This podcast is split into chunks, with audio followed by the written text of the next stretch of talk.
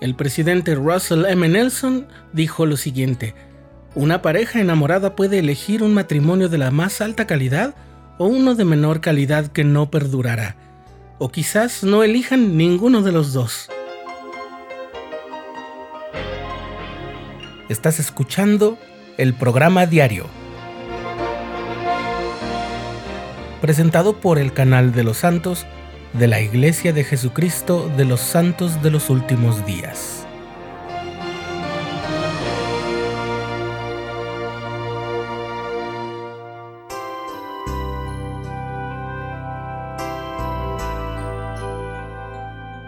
Hace unos años, durante una clase de escuela dominical, una hermana del barrio escuchó que mi esposa hablaba sobre una maestra que tuvo en la escuela de la iglesia.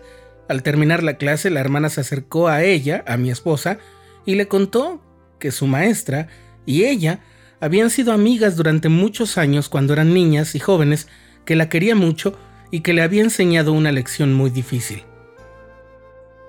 Tu maestra, le dijo esta hermana a mi esposa, cuando era jovencita, estaba muy enfocada. Estaba convencida de casarse solo con un miembro de la iglesia digno y poder recibir las bendiciones del templo.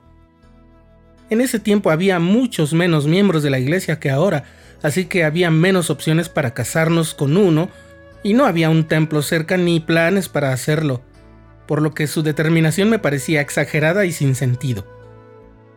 Yo pensaba, seguía el relato esta hermana, que se perdía de la diversión y que no tenía caso que estuviera sola sin pareja.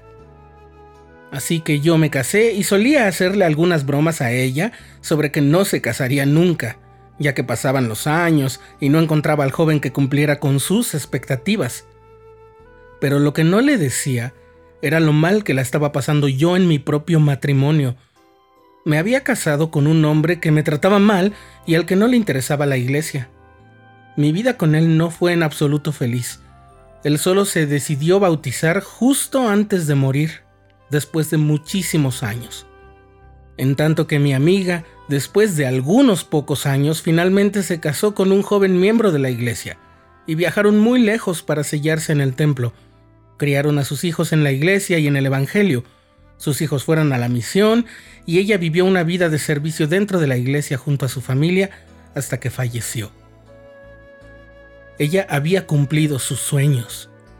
Yo nunca me alejé de la iglesia, reflexionó la hermana, pero el que mi esposo no fuera miembro de ella hacía que todo fuera mucho más difícil. Y esta fue la lección que me dio. No bajes tus expectativas solo porque no quieras estar sola, ni porque los demás se burlen de tus sueños, yo me burlaba porque se tardaba en casarse y yo quería todo en ese instante.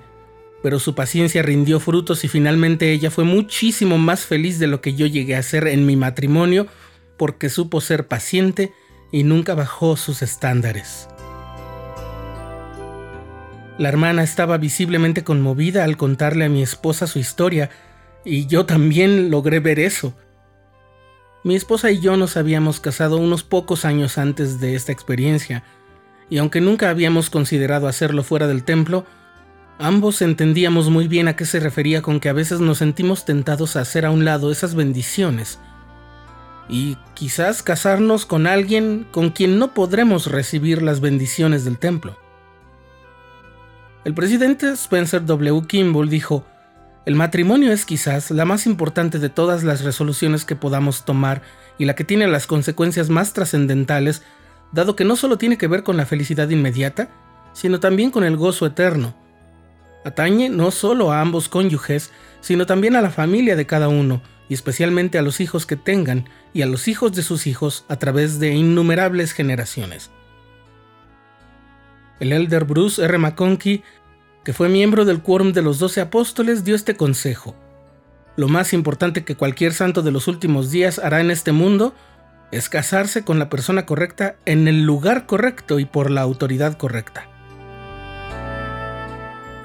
El presidente Russell M. Nelson nos ha recordado que nuestro Padre Celestial declaró, Esta es mi obra y mi gloria, llevar a cabo la inmortalidad y la vida eterna del hombre.